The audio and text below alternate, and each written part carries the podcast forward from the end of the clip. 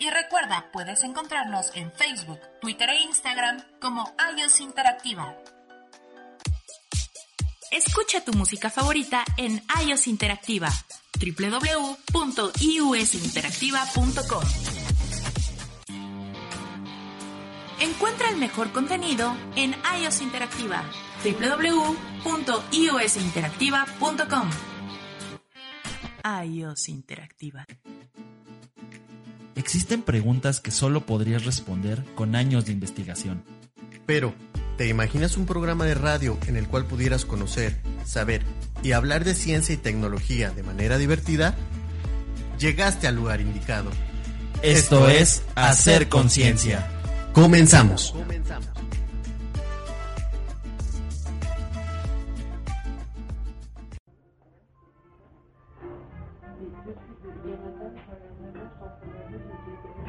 Jazz Club.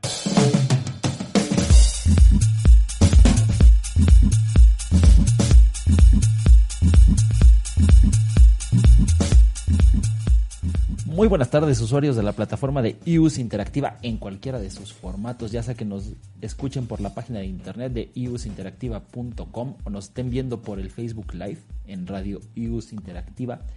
Y si pues, no les gusta ninguno de los dos, siempre tienen el Spotify para escucharnos un poquito después de que salimos al aire en vivo. Ya estamos el día martes 28 de enero, último martes del primer mes del 2020. Mi nombre, como este y todos los martes, es Ángel Silva y acompañándome como siempre en esta aventura llamada ciencia, Rodolfo Ledesma. ¿Cómo estás, Rodolfo? Hola Ángel, eh, queridos radioescuchas, Ángel, disculparás el tono de voz aguardientosa. Estos cambios de clima no ayudan, pero estamos aquí muy contentos de, de estar eh, un nuevo martes divulgando ciencia, divulgando conocimiento, divulgando tecnología. Ya se nos fue el primer mes del año. Ya, ya, eh, ya casi se nos va el 2020, ya se fue el año. ya estamos en Navidad Ya otra vez. En Navidad. Ya se nos fue el, el primer mes con muchas noticias, eh, mucho que, de qué hablar, mucho de qué podemos compartir. Ha sido un mes como pues lleno de emociones. No sé, no sé tú qué opinas. Ha sido un mes Sí, muy eh, caótico. eh, em- empezamos muy revolucionados. Normalmente enero es todavía traes ahí el colofón del año que terminó. Están empezando a moverse las piezas a nivel institucional en todos los sentidos, privado, público. Pero parece que, que, que el 2019 dejó una inercia o un vuelo Sí, claro. bastante, bastante fuerte y todavía podemos, digo, con ciertos asegúnes, pero creo que hay suficiente actividad, suficientes notas, como bien dices, como para continuar con un con una buena cantidad de conocimiento, ¿no? Sí, exacto. Aparte de la cuesta de enero, bueno, enero ha traído muchísimas cosas en cuanto a información, no solo científica ni tecnológica, sino política, ambiental, mundial, ¿no? De salud, De sobre, salud, de salud sobre, todo. sobre todo. Pero bueno, em- em- empezamos este esta semana con una noticia triste que no tiene que ver con ciencia, pero finalmente pues yo creo que habría que darla. Eh, eh, el domingo pues nos dejó eh, Kobe Bryant, este jugador de básquetbol profesional, a sus 41 años, con, iba viajando en helicóptero, iba a un partido de básquetbol de su hija, precisamente, la, la segunda, en, tenía 11, 13 años, me parece. 13 años. 13 años. Ujú. Iba, iba su hija acompañándolo junto con, con la entrenadora del equipo de básquetbol y algunos, algunos otros acompañantes junto con el piloto, evidentemente. Tuvo ahí un, problema un problema el helicóptero en el cual viajaban y bueno, pues nos dejó. Tal vez ustedes no lo sepan, pero aquí en esta mesa, incluyendo David, que está aquí produciéndonos, somos unos grandes aficionados, no solo al básquetbol, sino a los deportes en general. Yo empecé mis pininos en periodismo en, en deportes. Rodolfo es prácticamente el decano de, de la Universidad de José Ramón Fernández. Y David, a David le encanta el básquetbol y pues ya lo conocen de, de los viernes de calambre. Rodolfo, ¿qué, qué, qué opinión te merece esta, esta nota? Fíjate que yo el domingo estaba en un centro comercial, comprarme, me llegó la, la alerta de del celular en donde pues, yo no lo creí, yo eh, habían rendido homenajes, había estado presente en grandes partidos, Kobe Bryant, eh, con el, el reciente ingreso de LeBron James a los Lakers, se Sí. compararon mucho, se abrazaron, se dijeron, aún fuera de las canchas era toda una figura, ¿eh? Sí, sí, era sí. toda una figura y ahora con su fallecimiento que fue, pues la verdad, eh, muy, muy triste para la comunidad del deporte, para la comunidad de la NBA y tercero, y no sé qué opines Ángel, para toda la, comunidad de color eh, de, Estados Unidos. Apoyó mucho a grandes deportistas, eh, no solo basquetbolistas, sino también jugadores de fútbol americano, jugadores de fútbol soccer y otros atletas los apoyó, los apoyó mucho y, y, era un estandarte para ellos y un líder para seguir. Sí, a mí normal, normalmente uno que no está en los medios profesionales, vamos a decirlo así, piensa que son sociedades muy contenidas, ¿no? La de los o sea, los, casi casi que los basquetbolistas se llevan solo con los basquetbolistas y los de fútbol soccer se llevan solo con los de fútbol soccer. Y a mí lo que me sorprendió Digo, además de, creo, creo que al principio no creímos la nota porque llegó por TMC, ¿no? Que uh -huh. es un portal de noticias de espectáculos. de espectáculos. Aunque han demostrado, creo que tienen y... el mejor equipo de fuentes de, del, del, mundo. Y que ¿no? se caracterizan por ser un poco amarillistas, ¿no? En sí, notas. sí, pero a mí lo que me sorprende, volviendo al tema, es que no solo los basquetbolistas se volcaron a, a mensajes de apoyo, ¿no? Vimos a Neymar en su partido del Paris Saint Germain, este, inclusive Giovanni Dos Santos, que en su tiempo en el Galaxy de Los Ángeles pues, compartió un poco con él. Michael Vick, de, cuando estaba en las Águilas de Filadelfia. Sylvester Stallone, o sea, de ahora sí que de todos, ámbitos, todos lados y de todos los ámbitos uh -huh. eh, estaban en este en este proceso de primero de incredulidad, porque finalmente sí es una muerte pues muy violenta y pues, el señor tenía 41 años. Y lo que platicábamos, ¿no? ¿no? La manera la manera de morir siempre. Sí. O sea no no es y, y, y lo hace todavía más impactante, lo, lo hace ¿no? todavía un poco más dramático el hecho de que iba con su hija no su hija, con su hija de 13 años que al parecer de si no mal recuerdo tenía tres o cuatro. Era la única que, que, que practicaba básquetbol. Entonces todo mundo la veía como y aparte con, con raíces mexicanas no también sí su esposa es, su esposa es como... mexicana que también no o sea muchas veces analizamos la muerte desde el punto de vista del finado y nunca lo analizamos desde el punto de vista de los que se quedan. Claro. Uh -huh. Y pues finalmente todo el mundo, eh, recogí varias opiniones y todos me decían, mm, la esposa no tiene de qué preocuparse, ¿no? O sea, los seguros de vida y todo, claro. el, todo el dinero que le dejó Kobe Bryant.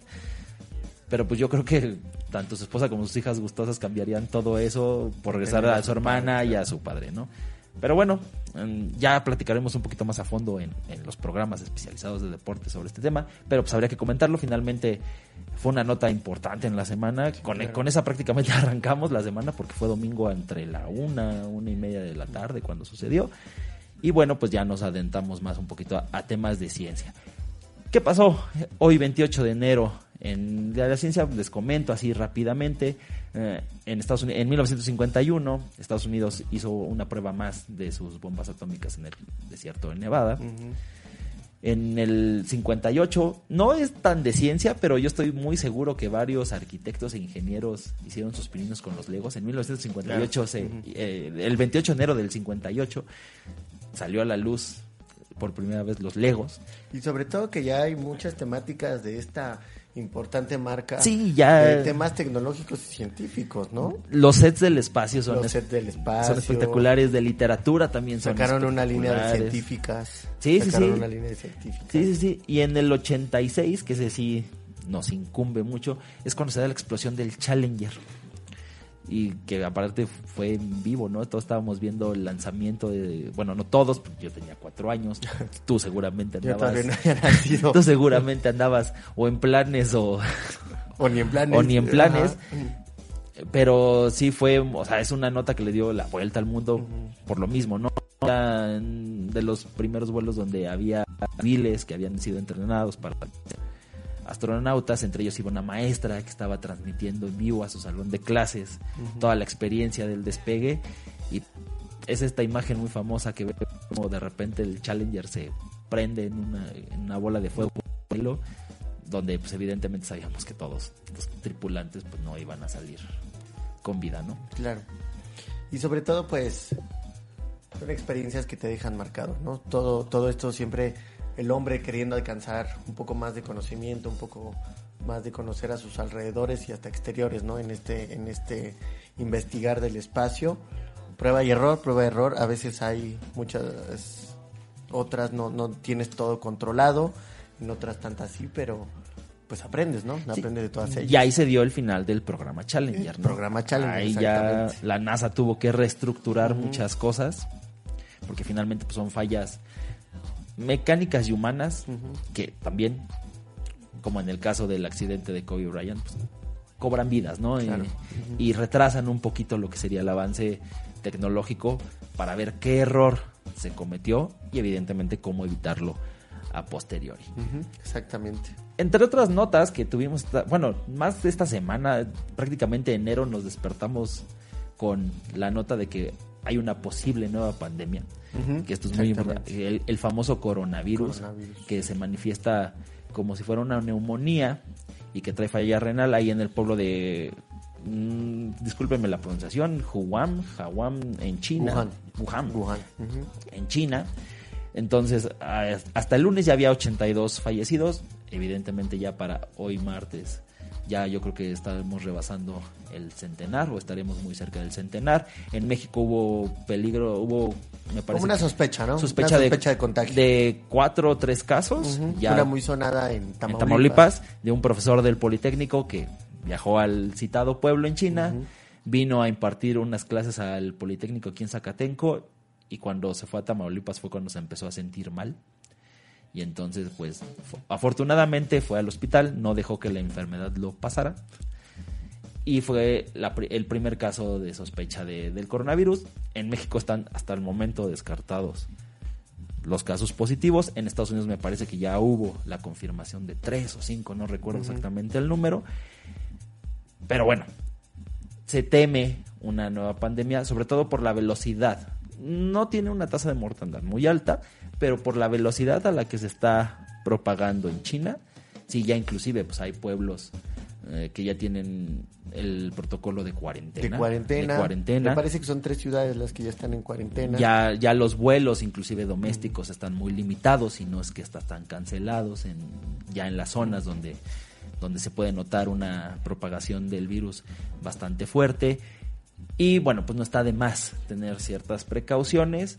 Les repito, se manifiesta como una neumonía, nada más ahí hay ciertas características como falla renal y cosas por el Dolores de estilo. cabeza. Dolores de cabeza muy intensos. si se sienten mal, no, no sean de estas personas como su humilde servidor que, ah, que la gripa pase por mí y sobre mí y en un par de días, Tomando té con. ajá, estamos bien, exacto, No. la miel con limón y no importa, me duele el cuerpo un día y sigamos. No, no está de más irse No, con y su les voy a decir de algo cabecera. importante porque Ángel ya tiene un hijo de siete meses, seis meses. Seis meses, seis meses. Entonces ya no puedes hacer eso. O solo que Exacto. tu esposa te corra de, de tu casa, ¿no? Y Sí, exacto, estés ¿no? enfermo en otro lado. Si tienen niños pequeños, o sea, lo peor que pueden hacer Claro. es este, dejar que pase la enfermedad por sobre y a través de ustedes. Finalmente son un son un cúmulo, una caja de Petri, ¿no? o sea, son un cultivo de contagio y pues a lo mejor a mí no me afecta igual como podría afectar a un niño pequeño, ¿no? Entonces, no está de más una visita al médico. recuerdas que aquí en Hacer Conciencia hemos tenido eh, invitados acerca de, de todo lo que hay en el ambiente, ¿no? Sí, claro. Está, eh, me recuerdo que en, en ese programa hablamos en concreto de la contaminación. Sí. La contaminación que hay, sobre todo aquí en la ciudad. Bueno, pues este es otro aviso, es otra alerta de que estamos expuestos a muchísimas cosas, ¿no? Ahora este es un virus, debemos de tener ciertas precauciones, está en otro continente, pero aún así puede viajar eh, muy rápido y pegarnos, pues, Y que, muy preci- pronto. y que precisamente recordando ese programa, más allá, digo, sí, el virus se propaga por vía aérea, pero más allá de eso en particular, recordar que la contaminación ambiental disminuye nuestras defensas. Exactamente. ¿no? Entonces también somos más propensos, estamos más expuestos a, ya no digamos al virus del coronavirus en particular, ¿no? A cualquier enfermedad Sí, exacto. ya estamos mucho más débiles, vamos a decir, ante, ante la propagación de un virus. Y que la verdad también, Ángel, no tenemos ni una cultura de, de protección, de cuidado, de lavarnos las manos, de, de toser o estornudar correctamente. Y segundo, pues tampoco tenemos eh, esta prevención de, de, de los virus, ¿no? De, de, de cuidarnos, de ir al médico, de tomar solamente una pastilla, me siento mejor.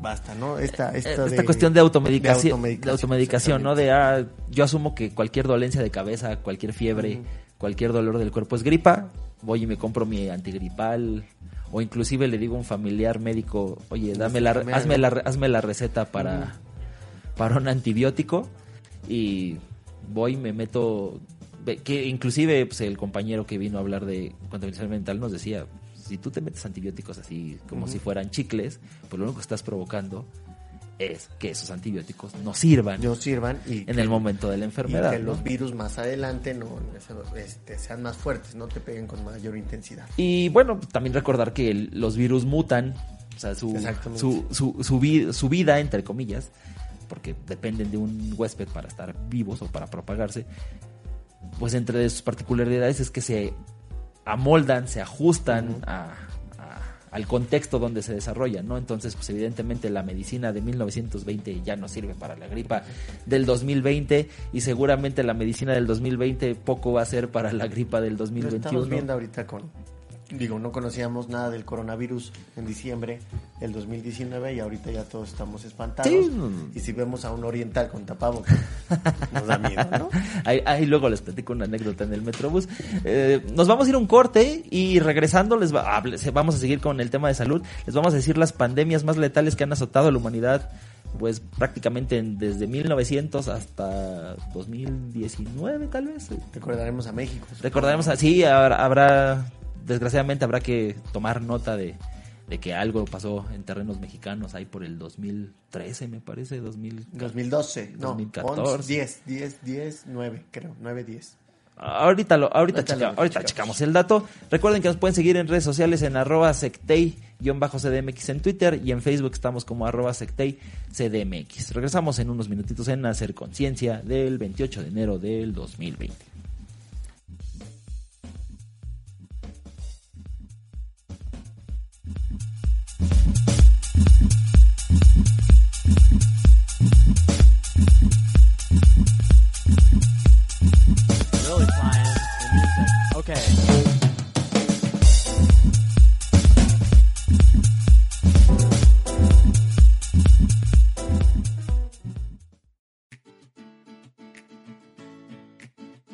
Experimenta lo misterioso. Mientras tanto, vamos a un corte comercial. ¿Quieres hablar de deportes? Nosotros también. Por eso pagamos para ver quién nos escucha. Después de 10 años sin hacer deporte y más de 15 sin hacer radio. Te esperamos este y todos los viernes de Calambre de 3 a 4 de la tarde por la señal de Use Interactiva. Síguenos en redes sociales en arroba calambremx. Encuentra el mejor contenido en iOS Interactiva. www.iosinteractiva.com La vida hay que disfrutarla. Así que olvídate del estrés y planemos juntos tus días de descanso. Escúchanos todos los miércoles a las 5 de la tarde y no te pierdas nuestras sugerencias para irte de pata de perro. Y recuerda, puedes encontrarnos en Facebook, Twitter e Instagram como iOS Interactiva. Alguien tuvo un sueño e imaginó que todos los seres humanos habían sido creados iguales, que día a día eran capaces de sentarse a la mesa, siendo de diferentes etnias, orientaciones, géneros, creencias, edades, procedencias y o características físicas en igualdad, equidad, fraternidad y libertad. Desde este espacio, te invito a que construyamos juntos un mundo sin discriminación. Acompáñanos en ¿Y tú también discriminas? todos los miércoles a la una de la tarde por iOS Interactiva, tu conexión al mundo.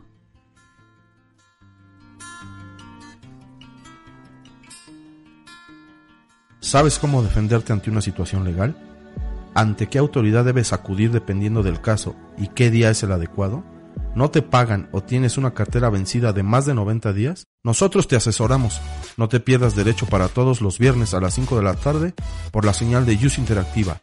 Y recuerda, déjalo en nuestras manos. Escucha tu música favorita en iOS Interactiva. www.iusinteractiva.com Dicen que los programas de radio solo deben entretener. Pero, ¿qué pasaría si encontraras un programa que además de divertirte, te ayudara a aprender más sobre la ciencia, tecnología e innovación? No necesitas cambiar de estación. Escucha Hacer Conciencia a través de IUS Interactiva todos los martes a la una de la tarde. El universo se rige en proporciones numéricas. Nosotros los seres humanos nos vemos influenciados por ellas. Cada uno de nuestros números nos describe una cualidad o tiene un significado en nuestra vida. ¿Quieres conocerlo?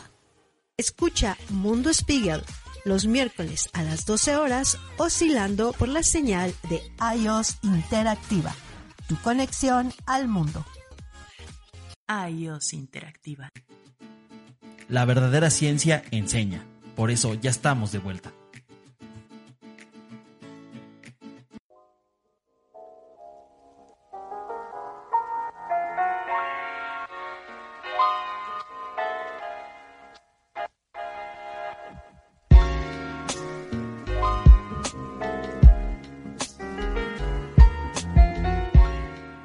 Y ya estamos de vuelta para el segundo bloque del el programa favorito de aquí de Radio Use Interactiva, aunque ustedes lo nieguen. ¿Sí crees que seamos los Sí, conceptos que aunque, el calambre? aunque- aunque lo nieguen. Más que el calambre. Es que el calambre ni siquiera lo llamaría programa. Es ahí, un- es, es ahí un cúmulo de buenas ideas mal ejecutadas. E- Ese es el calambre.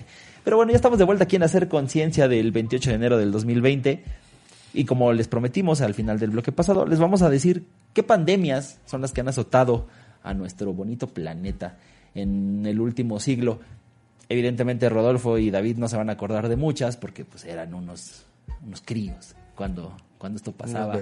Uno que ya tiene como casi 60 años, se puede acordar. Pero bueno, la primera de importancia fue la gripe española de 1918-1919, que a pesar de que se le conoce como gripe española, no se originó en España. La, eh, esa cepa de la gripe se originó en Estados Unidos, pero cuando se dan a como conocer... las papas a la francesa. que A- no- a- algo así. Cuando se, da, cuando se dan a conocer los primeros casos en España es cuando se dimensionó Ok. mm, cuál era la gravedad del asunto. Entonces, por, por eso se le conoce como gripe española. Pero para que vean la magnitud, mm, afectó al 40% de la población mundial. Ajá, así, así Es muchísimo. es- O esa sea, esa- esa es cara que muchísimo. pone Rodolfo en este Sí. momento, así nos quedamos todos. Y dejó un saldo de 50 millones de personas fallecidas. Es muchísimo.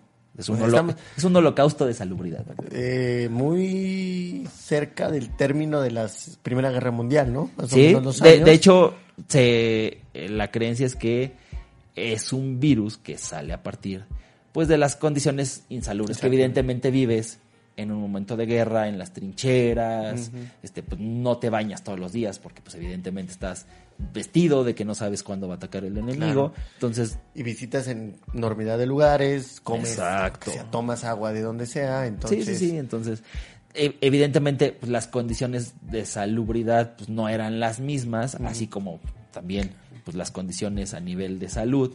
los, los antibióticos pues, estaban todavía ahí como en su primera fase, no eran tan efectivos. No era fácil también trasladarse a un hospital, no estaban las carreteras ni los caminos que hoy tenemos. Y, y sobre todo que mucho del poderío, digamos, industrial, médico, ¿no? Hasta tecnológico, Sí. con los vehículos y todo, pues estaba... se va al parte de guerra, ¿no? Se va al Exactamente. parte de guerra, que además también, en ese sentido, pues una vez que acaba la guerra, pues toma un tiempo como volver a que los engranes corran a su velocidad normal y pues en ese interés cuando se propaga. Pero sí, ciertamente, o sea, 40% de la población mundial. Es o sea, muchísimo, Si, ahorita muchísimo, tomamos así el 40%, estamos hablando de billones de personas. Sí, no, ¿no? es muchísimo. Entonces la primera fue la gripe española. La gripe española. Muy Luego bien. seguimos con la gripe asiática, que curiosamente se produce en China, ahí en el 57-58. A diferencia de la gripe española, esta nada más cobra la vida de 2 millones de personas. Pero también, ¿no? O sea, no, no, no dejen que los números los hagan pensar así como de, ah, esta fue más grave que O la no otra". va a llegar hasta O no va a llegar hasta acá, ¿no? Luego nos vamos hasta el 2003. Um, ahí sí, a lo mejor ustedes no se acuerdan de que en algún momento de esta, del SARS, lo que era la, la fiebre de, de los pollos, Ah, sí. de los sí, sí. Ahí por el 2003, pues, yo andaba, eh, yo andaba empezando, mi universidad andaba como por primer, segundo semestre en la universidad, y también pues, fue así como la fiebre porcina que después Sí, ahorita que venían de- los pollos, que venía de los pollos, sí. también de Asia, en China, Y pues se rep- la Organización Mundial de la Salud reporta que se dio un total de 8.098 contagios y solo 774 personas murieron. Bueno, va- fue bajando, ¿te diste cuenta? Sí, pero también tiene que ver con el avance tecnológico a nivel medicina, a nivel prevención, avance ¿no? científico como Y sobre todo para detectarla, porque también. seguramente la gripe española no la detectaron hasta que, repito, se origina en Estados Unidos, pero hasta que pasa a España es cuando se dan cuenta de la magnitud, ¿no? Aquí en el SARS la logran contener porque de inmediato se dan cuenta que, que hay un problema de salud pública, entonces pues no, no recuerdo, creo que en México no hubo casos de, Pero sí fue como muy famosa. ¿no? pero sí, era. Yo me acuerdo. yo me acuerdo mucho en los noticieros que era así, imagen de todos los días, ver a las comunidades chinas con tapabocas, ¿no? Ahorita como lo estamos viendo, Como como ahorita, ahorita, en el coronavirus. Y luego pues, haciéndole alarde a una maestra muy famosa del Sindicato de Trabajadores de la Educación, este, la influenza HN1 del 2009-2010 que pues esta la vivimos muy fuerte en México eh, también. Eh, ustedes también pues andaban, estaban pues, chi- 2009. chicos, pero ya... No, yo en 2009 ya iba saliendo de la universidad. pero, pero ya, ya los mandaban a la tienda solos, Sí, entonces... eh, entonces, no sé si recordarán que pues aquí en México se cerró prácticamente todo. Hubo mucho miedo Todo. aquí en la ciudad. Todo. Digo, no sé si en los estados o algo así, pero hubo mucho miedo en la ciudad. Había mucho pánico, cerraron todo. Tenías que usar tapabocas, no podías saludar de mano, mucho menos de beso. Se cerraron teatros, se cerraron cerraron cines. teatros. Mm, Eh, el metro era de casi casi vete surfeando porque no puedes agarrar el tubo, No puedes agarrar nada. No había nada y es un poco, bueno, son ya son los protocolos que se siguen. Eh, estaba escuchando el día de ayer una entrevista de un doctor mexicano que está haciendo unas investigaciones con bambú allá en, Mm. en China, en Wuhan, y ya está cerrado el metro, ya están no hay taxis, ya Sí. están cerrados Sí, los sí. transportes públicos, pero que gracias al internet todos están en comunicación y todos saben qué pasa alrededor. Que eh, en ese entonces, en el 2009-2010, yo me acuerdo que, pues bueno, sintonizabas la radio y la televisión y ya. el, el. Twitter estaba ahí estaba como como en empezando, pañales ¿no? todavía. Sí, pero pues lo usamos más como chismógrafo que como... Y- Bueno, todavía se usa como... Pero así que digas un canal of- mm, alternativo de Fe- comunicación. Facebook era para amistad, o sea, no, no, no teníamos esto. No, ya en Facebook hacías test, ¿no? Así de qué Ferrari eres o Ajá, qué, o sea, qué todavía, equipo de fútbol todavía, eres, pero pues ahora afortunadamente tenemos canales como Radio Use Interactiva. Exactamente. Que nos dan, Nos ¿no? ofrecen. Pero sí, o sea, son protocolos que se deben seguir y no solamente ha habido avances, a lo que iba con, con lo que nos estaba comentando, es que no solo ha habido avances en salud, no, sino que también los avances tecnológicos pues nos han ayudado a tener más información, a no tener Claro. tanto miedo y que estas pandemias pues se acaben lo más pronto Que, posible, que- ¿no? que aún así, en ese momento yo me acuerdo mucho, aeropuertos y centrales camioneras eran un caos porque pues, se desplegaron estos dispositivos médicos de prevención donde tenías que pasar por la famosa prueba del hisopo, te metían un cotonete Ujú, para este, en, la, extraer una en la- muestra. en la nariz para Ujú. extraer la muestra. De- era de lo más. Mi papá, que es médico, pues estuvo involucrado en alguno de los operativos en, Y en sobre todo, Daniel, no aeropuerto. sé si te acuerdes que decían que era un invento también del gobierno, ¿no? No, no me acuerdo Bueno, qué evento político o algo así Sí, hubo. siempre. Ahorita que Que lo mencionas, por ejemplo, en el caso del coronavirus. Que era un eh, evento. en la semana, no voy a decir el nombre de la persona que, empezó a difundir el, el rumor, porque la verdad yo considero que ni siquiera vale la pena mencionarlo por el perfil que maneja esa persona. Pero es esposo de una funcionaria pública, con eso hay que ¿no? Mencionó que el coronavirus había sido Sembrado, ¿no? sembrado por Donald Trump en China para pegarle, como es su principal rival comercial. Y Donald Trump, la verdad, sus políticas económicas han resultado a raíz de pegarle a China, que esta era una, una versión 2.0 de su plan económico.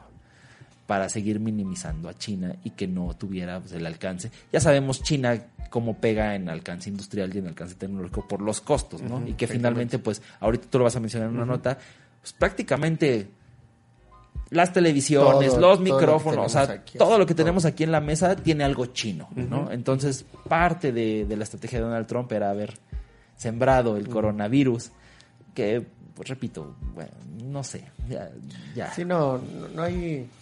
no, eh, no hay que dejarse llevar tampoco por, por cosas. Hay que estar informado. Sí. Hay que estar informado, hay que leer acerca No hay que sobreinformarse porque también eso. Y, y puede haber estos casos, ¿no? De sobreinformación. Ahora ya también las famosas fake news. Eh, pero yo creo que el Internet ha sido una gran herramienta para todos estos casos. Nos enteramos, ¿no? De lo que está pasando a, a más de 15, 500 kilómetros de Shanghái, que es la capital. O sea, es un lugar muy, muy escondido. Y, y que muchas de esas poblaciones chinas todavía permanecen en situación rural, ¿no? Exactamente. O sea, hay que también dimensionar, informarnos y sí también tener precaución, ¿no? Y si, a- y si alguna información nos genera duda, buscar una confirmación Exacto, de esa información, fuentes, ¿no? Para evidentemente quitarnos la duda. Claro. Bueno, eh, esa, esa pandemia pues, resultó en 18 mil muertos, más o menos, en un en una especie de miedo colectivo. Pánico, ¿no? Ajá, pánico colectivo. Y bueno, pues ahora por eso tenemos las campañas cada año de, de la vacuna contra la influenza. ¿Tú te vacunas? Sí, Sí. no, ah, ¿Tú no te me- has vacunado, David? Sí, yo, yo, yo no soy fan de las jeringas, lo voy a admitir, o sea, yo no tengo un problema con la vacuna siempre y cuando no me enseñes la jeringa. Una vez que me enseñas la aguja, ahí sí tenemos un problema, ¿no? Pero como tú bien dijiste en el bloque anterior, pues ahora debido a mis circunstancias de familia claro. actuales, pues ya no es de que quiera, ¿no? Es y, sobre todo, eh, yo sí quiero subrayar la verdad que fue ha sido una campaña de, de, va- de vacunación. Todavía hay gente que dice que no, que nada más es agua, que no sé qué, que no sé Eh, cuánto. que nos meten mercurio inclusive. exactamente. Pero yo creo que, eh, hablando estrictamente de este tema, yo creo que los sistemas de salud sí se han puesto las pilas. Porque no sé ustedes, compañeros, eh, yo me he vacunado en el Metrobús. Sí, en el metro. Y en la oficina, en el trabajo, que son opciones. Y además puedes ir a cualquier centro de Y salud. totalmente gratis. Y totalmente gratis. Que eso sí, yo quisiera destacarlo mucho del sistema de salud. O sea, yo sé que de repente Sí, claro. es bocajarro y todo el mundo critica el sistema de salud, pero si algo ha logrado es el esquema de vacunación. ¿no? O sea, que llega a los lugares más recónditos del país y ahí tienes al pobre doctor o a la pobre enfermera con su hielera caminando por veredas totalmente por- durante muchísimo tiempo. durante muchísimas horas Muchísimas condiciones climáticas. pero llegan con tal de... Y, y creo que también el movimiento antivacunas no ha pegado en México por eso, por la penetración que sí ha tenido el sistema de vacunación. Es a lo que iba, ¿no? Con, con creencias poco inteligentes, por decirlo de una manera, de antivacunas. Y bueno, la última pandemia de la cual da cuenta el siglo fue la del ébola del 2014. También fue famosa, ¿no? Sí, La ébola. Hay que, que también ha estado un poco contenido en África, desgraciadamente. Bueno, no desgraciadamente, el vi- no porque este sea una desgracia que el virus esté contenido, pero en particular este virus le pega mucho a, a la comunidad africana. Por las condiciones de, de que por lo regular se transmite por consumo de carne silvestre, por excrementos de animales silvestres, entonces digo, no es de meritar ni hacer menos a la comunidad que vive en el continente africano, pero también ellos vienen saliendo de un sistema económico netamente de aldeas y pues todavía están como en esta era postmedieval que facilita mucho la propagación de enfermedades, ¿no? O sea, tantas guerras civiles que han tenido todos los países africanos les ha llevado saqueos les ha, les, países les ha llevado a un atraso en materia de salud brutal, ¿no? Y que vivan en condiciones realmente insalubres. Y cuando se intenta llegar con programas de vacunación o programas, desgraciadamente los grandes lores de la guerra Ujú. se roban los medicamentos, se roban las pasar, vacunas, no permiten pasar, ¿no? Entonces, eso también ha llevado mucho. Y pues esa sí se llevó a 11.300 personas y pues es la última. Empezamos pues prácticamente la década, digo, dependiendo del, del conteo de cada quien, pero vamos a decir que empezamos la década con el coronavirus, ¿no? Y tú ahí nos tienes una información en materia de tecnología. Sí, pues em, el coronavirus eh, puede pegar directamente en la producción de, de dispositivos tecnológicos, especialmente y hablando en particular de Apple. ¿Por qué? Porque eh, esta marca americana muy famosa eh, de la manzanita pues tiene sus oficinas en China y en particular con la compañía Hon High Precision Industries ubicada en Shehu y que está ah, cerca de la capital, eh, de la ciudad de Shanghái, perdón. Eh, Wuhan, como yo lo dije, está a 500 kilómetros de la, de la ciudad de Shanghái, entonces no está muy cerca, está muy lejos, pero eh, pues ya este brote viral pues está pegando en todos los sectores, ¿no? Porque, eh, como decíamos Ángel, eh, los primero les pegó las vacaciones del año nuevo chino. Sí, que acaba, acaba, acaba, acaba, de acaba, ser. acaba de ser, entonces había vacaciones de los trabajadores y ahora con estas precauciones que se están tomando eh, por el coronavirus, bueno, no hay transporte, no hay metro, no hay taxis, los alimentos están escaseando, entonces ya no están dejando ir a trabajar a las personas, no, solo en la ciudad de Wuhan, sino ya en la mayoría de Y las que inclusive ha derivado, o sea, volviendo a las teorías conspirativas, derivó en temas como de que inclusive si pedías un paquete de Amazon desde China, Ah, tuvi- sí. tuvieras mucho cuidado porque podía ser portador del Claro. coronavirus, ¿no? Y si algo nos ha enseñado los Simpsons es que eso podía ser con el extractor de jugos. Ah, con el los extractor los, de los jugos. Simpsons nos han enseñado muy tantas, Exacto, tantas exacto. cosas. No, pero bueno, o sea, por el periodo de incubación y por las necesidades del virus para, para subsistir, las posibilidades de que si usted pide su Funko Pop de, de los Simpsons en este caso, que se lo traigan desde China, que por lo regular así pasa, ustedes se conectan a una tienda, pero por lo general esa tienda tiene su distribuidor chino y lo traen desde ahí son mínimas, ¿no? Entonces Sí, también no, no, no se alarmen. Lo que sí es que, como bien dices, ¿no? Ante, ante el miedo y ante, bueno, la certidumbre de que sí hay una cepa de un virus que está diezmando la capacidad física de la población, pues lo primero que haces es como lo más sensato, ¿no? Y es de todos, en- todos quédense en su casa hasta nuevo aviso. Y eso, pues sí, se traduce en, pues no vamos a producir la misma cantidad de microprocesadores, en el caso específico de Apple, porque pues los trabajadores están en su casa y ahí no tienen el equipo para Claro, hacer los claro. microprocesadores. O los trabajadores están enfermos, desgraciadamente. Y bueno, por eso- yo creo que también por ahí viene la teoría de la Claro. conspiración de que Trump está Y- mandando el virus para... Y como dices, o sea, no solo, ahorita estamos hablando pues, de, de una marca importante de tecnología, ¿no? Pero todo aquí, eh, gracias a este Sí, no, estudio que tenemos no, aquí. Te aseguro que hasta la mesa es china. Exactamente. Todos traemos en nuestras bolsas o algo en nuestra misma ropa productos chinos. Sí, no, comida inclusive, o sea, Manufactura china, todo. Entonces, a, a lo mejor ustedes pega, no digamos. lo saben, pero gran cantidad de del chile que se vende en los supermercados ya es de procedencia china. China. Si notan que les pica menos, es porque porque es porque es chino. No, es de- o sea, parece chiste, pero es muy real. O sea, México ha dejado de producir muchas cosas que eran netamente mexicanas.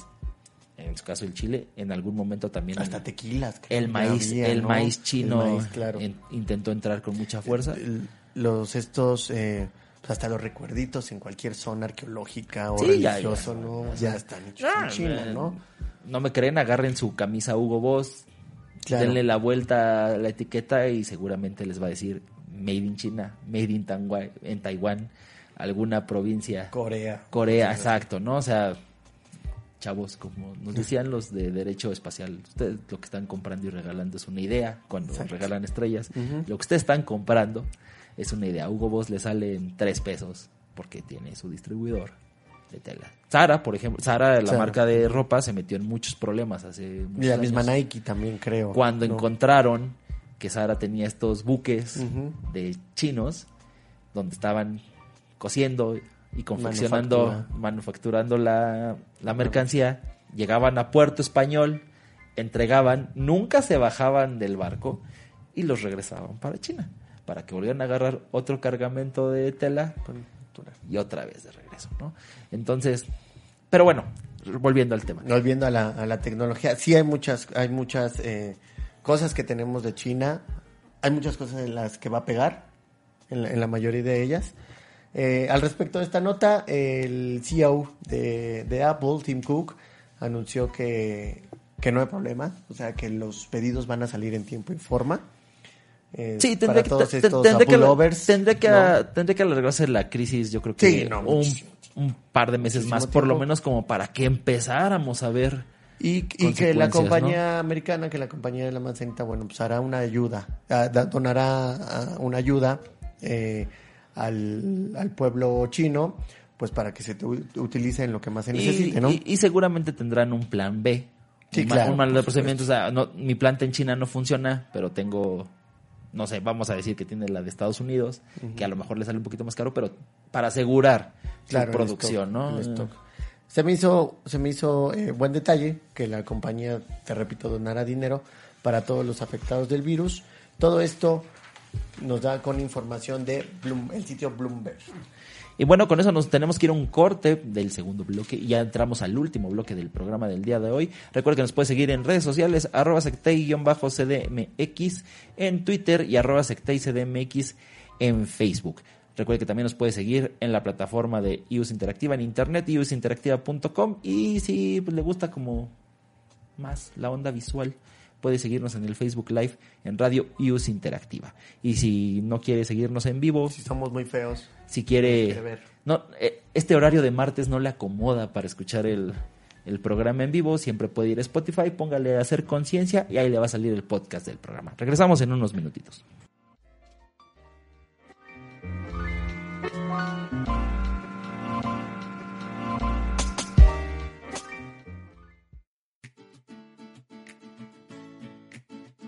Experimenta lo misterioso. Mientras tanto, vamos a un corte comercial. iOS Interactiva. Alguien tuvo un sueño e imaginó que todos los seres humanos habían sido creados iguales, que día a día eran capaces de sentarse a la mesa, siendo de diferentes etnias, orientaciones, géneros, creencias, edades, procedencias y o características físicas en igualdad, equidad, fraternidad y libertad. Desde este espacio, te invito a que construyamos juntos un mundo sin discriminación. Acompáñanos en ¿Y tú también discriminas? todos los miércoles a la una de la tarde por iOS Interactiva, tu conexión al mundo.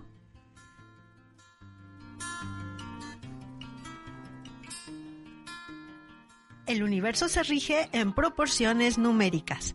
Nosotros los seres humanos nos vemos influenciados por ellas. Cada uno de nuestros números nos describe una cualidad o tiene un significado en nuestra vida. ¿Quieres conocerlo? Escucha Mundo Spiegel los miércoles a las 12 horas oscilando por la señal de iOS Interactiva, tu conexión al mundo. Dicen que los programas de radio solo deben entretener. Pero, ¿qué pasaría si encontraras un programa que además de divertirte, te ayudara a aprender más sobre la ciencia, tecnología e innovación? No necesitas cambiar de estación. Escucha Hacer Conciencia a través de IUS Interactiva todos los martes a la una de la tarde. Escucha tu música favorita en iOS Interactiva. www.iusinteractiva.com ¿Sabes cómo defenderte ante una situación legal? ¿Ante qué autoridad debes acudir dependiendo del caso y qué día es el adecuado?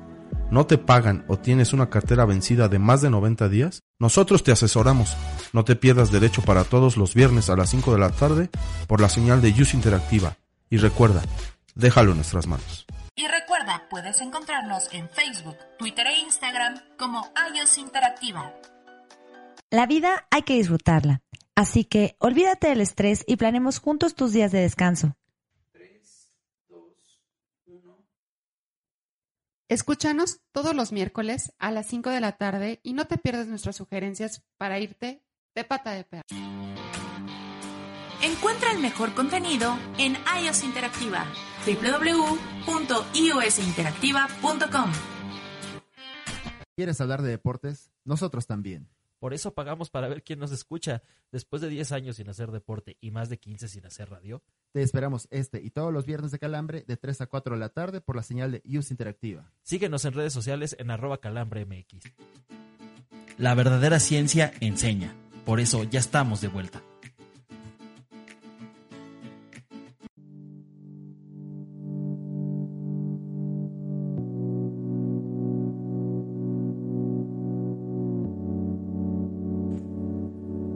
Ya estamos de vuelta para lo que es el último, el último bloque de la emisión del día de hoy. Estamos aquí con Rodolfo Ledesma y su servidor Ángel Silva dando notas de ciencia de la semana. Muy emocionante. No, sí, a veces son necesarias, ¿no? Todo Sí. esto. Hay, hay varios, hay varios medios de ciencia que se especializan, son muy buenos. Entonces, pues seguir transmitiendo este conocimiento. Digo, el más famoso es Wired, evidentemente, pero también sí. pueden- Los periódicos nacionales tienen, su sección de ciencia. su sección de ciencia. Algunos la han ido reduciendo, Sí, desgraciadamente. sí. Antes sí era una sección como tal. La ya- Reforma tenía una sección. Ahora ya aparece ahí un robaplanas. Muchas veces lo meten con cultura, aún no entiendo muy bien por qué. Con sociales. Con salud, ¿sabes? algunos Con también salud, con claro. salud. el, el caso del Universal pues, es ciencia y salud, ¿no? Entonces, mm, ahí... ¿Te ahí- acuerdas cuando vino Nelly, Nelly Toche, Sí, sí, sí, sí. que también nos comentaba eso que a veces reducen los espacios, ¿no? En el financiero todavía hay. Todavía, la jornada todavía tiene ahí... La, la crónica, la crónica es un, Sí, la es un diario que da. Y tiene columnistas, inclusive de... Ah, mira, aquí David ya nos hizo el favor que no hubo ningún caso de SARS en, en México. Teníamos la duda de si había pasado aquí a México. No, ya, No. ya, ya nos confirmaron que no hubo ningún caso del SARS. Pero bueno, ta- vamos a alimentar las teorías de la conspiración. También nos han dicho que no hay ningún caso de coronavirus. En- Y finalmente la estadística es poder, entonces, ¿qué tanto te conviene decir que, que no? Que no hay. Que la, que la pandemia no ha pasado de este lado, ¿no? O sea, volviendo al tema de histerias colectivas, te ayuda, en cierta forma, a controlar. Y disminuye algunas otras. eh, Pues inicio el pánico. ¿Qué pasa siempre en cuestiones de pánico? La gente se vuelca a comprar comida, comida. pilas, cualquier cosa que le pueda servir para protección, que eso es Guardar, guardar agua. ¿no? terrible, los, documentos, Los los documentos. pero por ejemplo se ve mucho, sobre todo en algunas zonas de Estados Unidos, ante cualquier cuestión donde podía haber una pandemia, en el Y2K, que era este error informático donde en el 2000 íbamos a regresar todos a A 1900, 1990. porque a los programadores solo se les ocurrió poner dos cifras en lugar del año Como completo. a los mayas. Eh, más- más- eh, los mayas hablaban de otro estilo, ¿no? Pero bueno, pero la gente se vuelca a comprar armas, ¿no? Así de que si viene, eh, ahora sí que el desgajamiento social, tengo con qué defenderme y eso es... Y sobre todo porque lo que nos han enseñado los medios de comunicación, en especial el cine, Sí, es que todo se va a volver caótico. inclusive el apocalipsis zombie va a estar... Y que como- tienes, exactamente, y que tienes que sobrevivir a costa de todos y de todo, ¿no? Sí, sí, sí. Digo, ahí hay que tomarlo con mesura. Pero bueno, si ustedes se preguntan qué hay que hacer el fin de semana o el resto de la semana aquí en la Ciudad de México en términos de ciencia y tecnología, pues déjenme decirles que han llegado al lugar más que indicado. Porque les vamos a decir qué actividades hay para esta semana. En primer lugar, el lunes, hay que hacerlo notar, no tuvimos programa el lunes, deberíamos tenerlo toda la semana, pero esa es una idea que todavía no consideramos.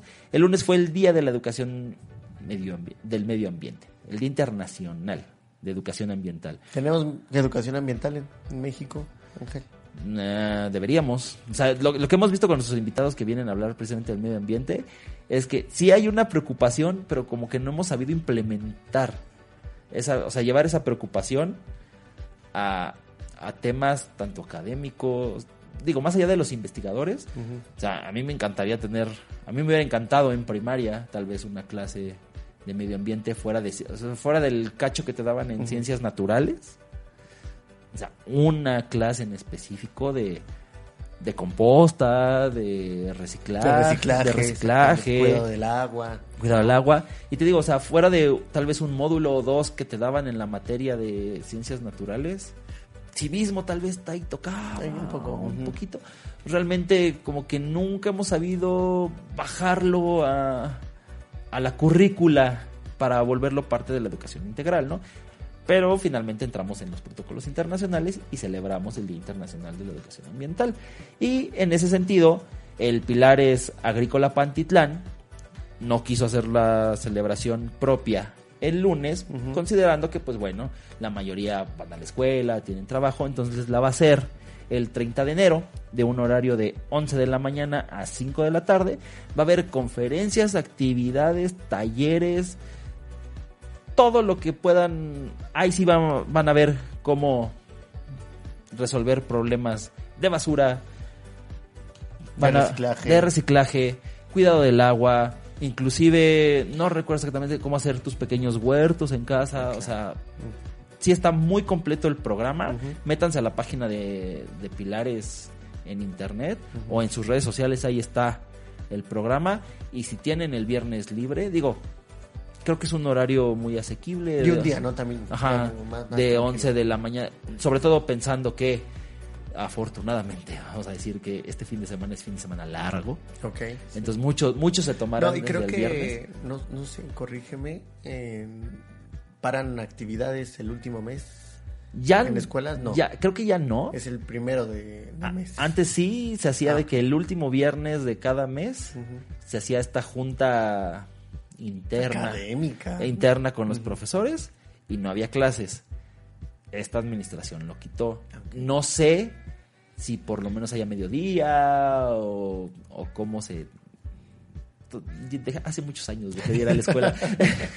Bueno, pronto sabrás, pronto Entonces- sabrás de entonces- este calendario. Pero creo que es un buen día, es un buen día Sí, para, es un- para tomar Digo, estos talleres. también pensando que como es fin de semana largo, muchos aprovechan y se toman desde el viernes, ¿no? Entonces, si no salen desde el viernes, y ya, o sea, si ya tienen planeado irse a la playa o a alguna otra ciudad al interior de la República, y el viernes están como así, así como nosotros, así. Váyanse al, al Pilares Agrícola Pantitlán, ahí van a tener actividades muy divertidas, pláticas también muy informativas y van a van a aprender, que yo creo que es la parte fundamental de los pilares, ¿no? Van a aprender tanto con Nachi como sin Nachi. Y totalmente gratuito, ¿no? Y totalmente gratuito. Así es. También para los, a los que les gustan los museos, como aquí en la mesa, porque manejamos uno, hay un... Está el noveno curso, taller de evaluación para en museos. Este sí es un poquito más Está especializado. más especializado para todos nuestros amigos que tienen museos. Trabajan en un Trabajan museo. en un museo. Quieren tener un museo. O sea, también, creo que también varias personalidades del interior de la República deberían darse una vuelta. Sí, claro. Sobre todo para llevar este tipo de oferta a sus localidades. Bueno, el curso se va a dar del 29 al 31 de enero, así que estamos así en perfecto tiempo, de 10 de la mañana a 14 horas. Esto es en la sala Juárez de Universum, en el, en el ya muy conocido Museo de las Ciencias de la UNAM. Entonces, si se quieren acercar a la página de internet de Universum o de divulgación de la ciencia de la UNAM, ahí está toda la información respecto a este noveno curso taller de evaluación, donde evidentemente vamos a aprender los parámetros que nos van a servir para saber si nuestra experiencia museográfica, como bien nos decía el invitado que nos vino a hablar de museos, Agustín Torres. Agustín Torres, que no es no es tanto el museo, sino hay que hablar de la experiencia museográfica, si su experiencia museográfica cumple con lo que ustedes prometieron o con lo que ustedes pensaban que debería de cumplir, entonces es una buena opción para todos aquellos que, que trabajan, que quieren o que inclusive piensan transportar su una oferta museográfica.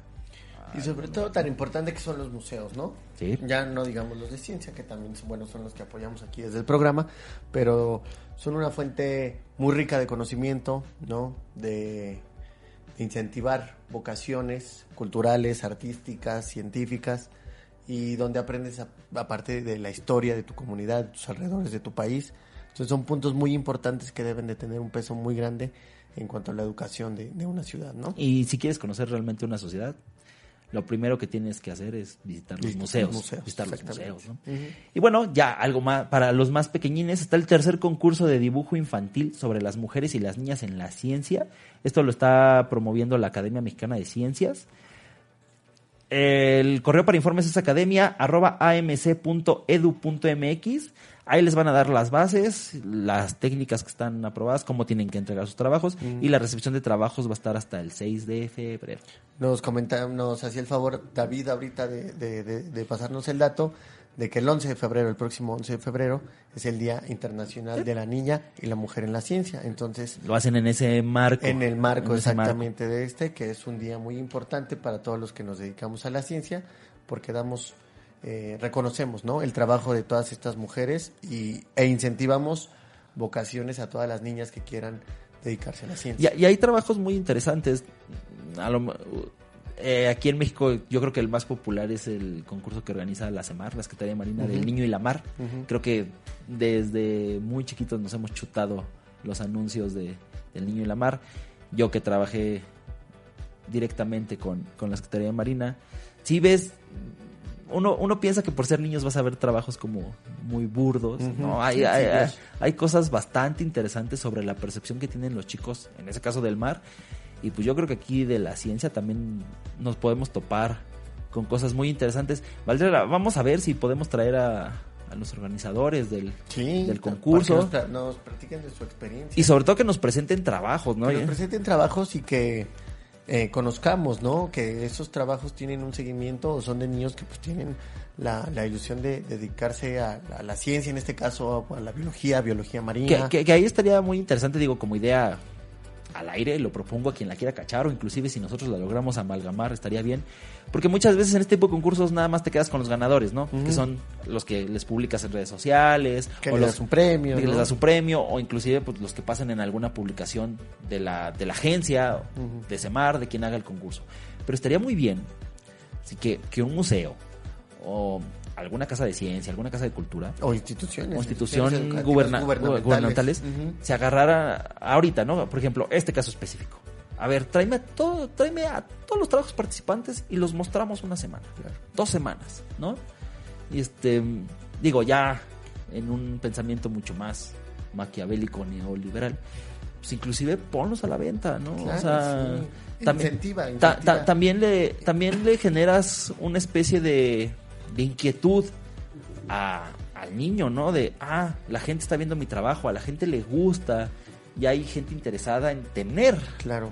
mi trabajo. Y la temática es importante, ¿no? O sea, la temática, en este caso de, de- de la biología marina, es importante, les llama la atención y crea una conciencia no tan de vocaciones, de cuidado del mar, del cuidado del medio ambiente. Y, y- y estamos y- hablando, y ¿no? también creo que a los adultos nos daría como un choque con la realidad de que los niños no necesariamente son tan niños o que la percepción del niño no es necesariamente burda. Y también a nivel pedagógico yo creo que les serviría mucho a los adultos, Muchísimo. muchísimos adultos para decir, ah, mira, esto es lo que ellos esperan, esto es lo que ellos saben, esto es lo que ellos desconocen. ¿Por qué no bajar eso a, pues, a la pedagogía, a un programa de estudios o inclusive eh, aquí hablamos mucho de educación no formal, ¿no? Exactamente, es a lo que iba. O sea, Iba a lo que, los- lo que vamos, iba a comentar. vamos a apoyar a los talleristas, vamos a apoyar a todos los divulgadores que hacen educación no formal. O sea, ya si yo desde mi institución educativa no puedo, vamos a apoyar este tipo de, De expresiones, programas, de programas, para que lo que yo no puedo alcanzar como institución, porque a lo mejor mis programas ya están hechos y son muy rígidos, de ese lado sí se ataque, ¿no? O sea, sí resultaría un ejercicio interesante de ambos lados, ¿no? Tanto al niño como que le... Te digo, porque muchas veces, ah, el primer, segundo y tercer lugar, eso sí se muestran y, y el niño que no gana es así como de, bueno, pues ahí quedó, ¿no? Dibujé un año. No lo, no, no le promueve ese que al Sí, siguiente no, año, al siguiente año vuelva a participar. Vuelva a participar y tal vez sea un trabajo mejor. Así es. Y por último, eh, hablando de este marco del Día Internacional de la Niña y la Mujer en la Ciencia, hay, hay algo muy interesante en el Centro Cultural España, grandes amigos del Centro Cultural España, los hemos abandonado un poquito, pero prometemos Volver. volver, Prometemos volver. como Terminator. Eh, tienen un ciclo llamado Quiero ser científica. Este sí está muy enfocado a niñas y mujeres, ¿no? Volviendo al marco del Día Internacional de la Niña y la Mujer en la Ciencia. Es el sábado 8 de febrero a las 11. Empieza a las 11 y media de la mañana. No, no aclaran si hay hora de salida y yo esperaría que esa no aclaración es porque va para largo durante el día. Pero ahí las, las niñas y las chicas que vayan van a tener la oportunidad no solo de escuchar, sino de convivir con científicas mexicanas. Está planeado para eso, para que tú atiendas a una, a una conferencia, pero después de la conferencia puedas tener contacto más personal con la científica, ¿no? Eh, Para darles un ejemplo, participan Eva Ramón Gallegos, Cecilia Nogués, María Esther Martínez, Margarita Cantú Reyes, Beatriz Choconostle, con temas diversos, pero más que nada es para transmitir su experiencia siendo mujeres científicas y que pues ahora sí que la comunidad femenina de la ciudad aproveche. Sí, como, Eso, ¿no? como comentábamos hace rato, yo creo que es un día muy importante para la comunidad científica, para la sociedad en general, porque se reconoce, se reconoce el trabajo de estas grandes investigadoras, de estas grandes comunicadoras de, de- de la ciencia, se reconoce su trabajo, pero también se les da la responsabilidad ¿no? Claro. y la obligación de transmitir sus conocimientos, transmitir su experiencia, pues para que esas vocaciones científicas que hay en algunas niñas que van a escuchar esos, eh, esas palabras, pues eh, exploten, ¿no? Y quieran ser biólogas, quieran ser físicas, quieran ser médicos, muchísimas cosas, ¿no? Incentivar estas vocaciones científicas. Y, y creo que es un extra de motivación. No sé, voy a, voy a tomar este ejemplo y lo voy a traspolar, ¿no? Ah, ¿A ti qué, cuál, cuál es tu deporte favorito? El fútbol americano. Fútbol americano. ¿Lo llegaste a practicar alguna vez? Eh, no. Pero No, vamos a suponer, Rodo- Solamente jugando en la calle con los cuadros. Rodolfo de 12 años está en... Tú eres de la UNAM, estás en los Pumitas, ¿no? ¿Qué pasa si un día así de la nada se aparece, tú le vas a los 49 de San Francisco, si hubiera aparecido Joe Montana, te hubiera lanzado un pase y te hubiera dicho, bien hecho chico, tienes cualidades, ¿no? O sea, a nivel personal, Claro. digo, más allá de la experiencia de atrapé un pase de Joe Montana, pues hubiera sido una motivación extra. Muchísimo, claro. Porque hubieras dicho, ah, Joe Montana ya me vio cualidades, ¿no? Entonces, pues ya no solo voy a practicar en infantiles, voy a hacer mis intermedias, liga mayor, y si puedo hacer un tryout en el fútbol canadiense o inclusive en la NFL, pues me lo voy a aventar, Claro. ¿no? Entonces que tú tengas ya a, un, a una profesionista, profesional de la ciencia, que te comparta su experiencia y que te diga, oye, tú también, o sea, así como yo estoy aquí dándote una conferencia y platicando contigo sobre mi experiencia, tú en 10 años puedes hacer exactamente, Puedes lo, hacer exactamente exactamente lo mismo o inclusive hasta mejor que yo, porque pues a mí me tocó picar piedra y tú ya tienes ahí como el camino un poquito más aplanado. Para una niña de 8 años, eso es oro puro. Claro, claro. ¿no? Recuerdo mucho eh, cuando estuvo aquí Brenda Arias con nosotros, eh, del Instituto de Astronomía de la UNAM, que le preguntamos cómo había sido su acercamiento a la ciencia, ¿no? Cómo había despertado esa, esa curiosidad y nos comentó que en Guadalajara, de donde, de donde es ella, escuchó una conferencia de Julieta Fierro, que de ahí la marcó Sí, sí, para sí. toda su vida para dedicarse a la física y más adelante pues a la comunicación de la ciencia, ¿no?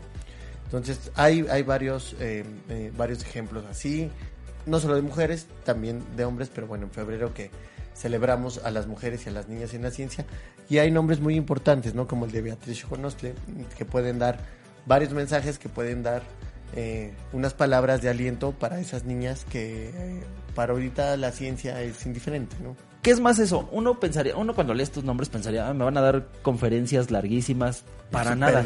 para claro. nada, ¿eh? O sea, para nada. O sea, sí, hay, sí habrá algunas conferencias sobre temáticas muy específicas. Porque finalmente, pues la información nunca está de más. Claro.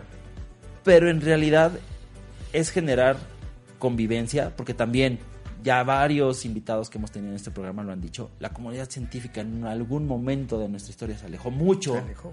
se alejó mucho de la sociedad y ahorita está buscando los canales y los medios para para volver a acercarse a su sociedad, no con este instinto de apóyame, dame dinero, sino va, es mucho más orgánico, ¿no? Sí, le doy, le doy todo el apoyo que he recibido de mi ciudad, del país, pues transmitiendo, ¿no? A los habitantes mi conocimiento, mi experiencia y, sobre todo para hacer más grande esta comunidad científica que veo que también está, este, pues un poco abandonada, y- y algo que a mí me da mucho gusto, sobre todo en, en eventos así, finalmente un se, se, se interpreta que a mayor nivel de educación, como que formas parte de un club muy especial, ¿no? Si eres maestro, los de licenciatura quedan como un poquito abajo, si eres doctor. Estas mujeres lo único que demuestran es que eso es completamente mentira, ¿no? que al contrario, el que tú tengas una licenciatura, una maestría, un doctorado, te da más una responsabilidad que una presea. ¿no? Y la responsabilidad es ayudar a los que a lo mejor no tienen las mismas oportunidades o a los que quieren acceder a esto, pero no saben cómo, a decirles cuál fue mi camino, qué cosas me ayudaron, qué cosas no me ayudaron, para que tengas por lo menos un ápice de oportunidad, ¿no? Que finalmente eso está reflejado en este tipo de eventos. Exactamente, exactamente. Y, sobre todo, pues también acercar, no, acercarse a la comunidad y que la comunidad no crea que son como rockstars o como son inalcanzables, ¿no? Que son O es dificilísimo, O es tener, dificilísimo. tener una maestría, un doctorado es como imposible. Sí, no más No, siendo, o sea, tengo que viajar a Estados Unidos o, o, o tengo que salir de mi país. No, no, no, que vean que son ejemplos nacionales y son ejemplos muy cercanos a ellos. Y que sobre todo, más allá de, digo, sí hay casos, ¿no? Hay, hay gente que pues, na- nació en situaciones muy acomodadas y le facilitó, de cierta forma. Pero que el dinero poco o nada tiene que ver, en el caso de estas mujeres científicas, en que hayan podido acceder a, a maestrías y a doctorados, ¿no? Es puro coco, ¿no? Puro coco y sus ganas de sobresalir. Exactamente. Bueno, y con eso terminamos este esta emisión de Hacer Conciencia del 28 de enero del 2020. Nos tocó ahora hacerla de noticiero científico. La semana que entra traeremos aquí a un invitado. Estamos todavía decidiendo si les traemos al músico, si traemos a alguien del Sistema Sismológico Nacional. Que nos ayuden también a explicar lo del coronavirus. Ajá, estamos viendo si traemos un médico que nos explique así como bien a bien qué es, cómo darnos cuenta que si podemos o no estar infectados. Y cómo lo evitamos también. Y también sí, qué tanta posibilidad hay de que, de que el virus acceda a territorio nacional, ¿no? Porque finalmente ya también los filtros son muchos. Antes pues te pasabas sin revisión en aeropuertos, carreteras, ahorita ya inclusive hay muchos, muchos, muchos. Muchos protocolos. Se los dice alguien que lo detienen todo el tiempo en, en el aeropuerto. Pero bueno, ya, ya estaremos platicando eso en, Claro que sí. en, en otras semanas. Recuerden que nos pueden seguir en redes sociales en arroba sectei-cdmx en Twitter, arroba sectei-cdmx en Facebook. Por mi parte fue todo en el día de hoy. Recuerden, mi nombre es Ángel Silva. Esto fue Hacer Conciencia del 28 de enero. Rodolfo, muchas gracias por el programa de hoy. Gracias a ti, Ángel. Una, un- nuevamente una disculpa por la voz aguardientosa. Ya esperamos el martes venir ya con la voz normal, que no es muy bonita, pero bueno. Ya si, no, si- si no te ponemos tan este modificador de voz de Darth Vader. Ándale, exactamente. Y, y das todo el programa como el señor oscuro de la fuerza. Y muchas gracias por acompañarnos. Nos vemos dentro de ocho días en los martes de Hacer Conciencia. Así es, vámonos a comer, chavos.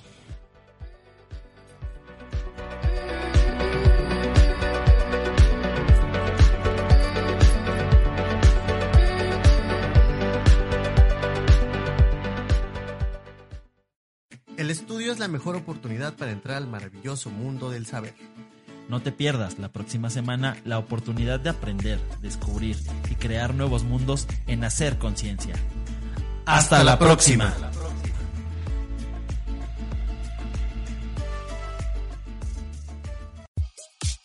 Escucha tu música favorita en iOS Interactiva www.iusinteractiva.com Y recuerda, puedes encontrarnos en Facebook, Twitter e Instagram como iOS Interactiva.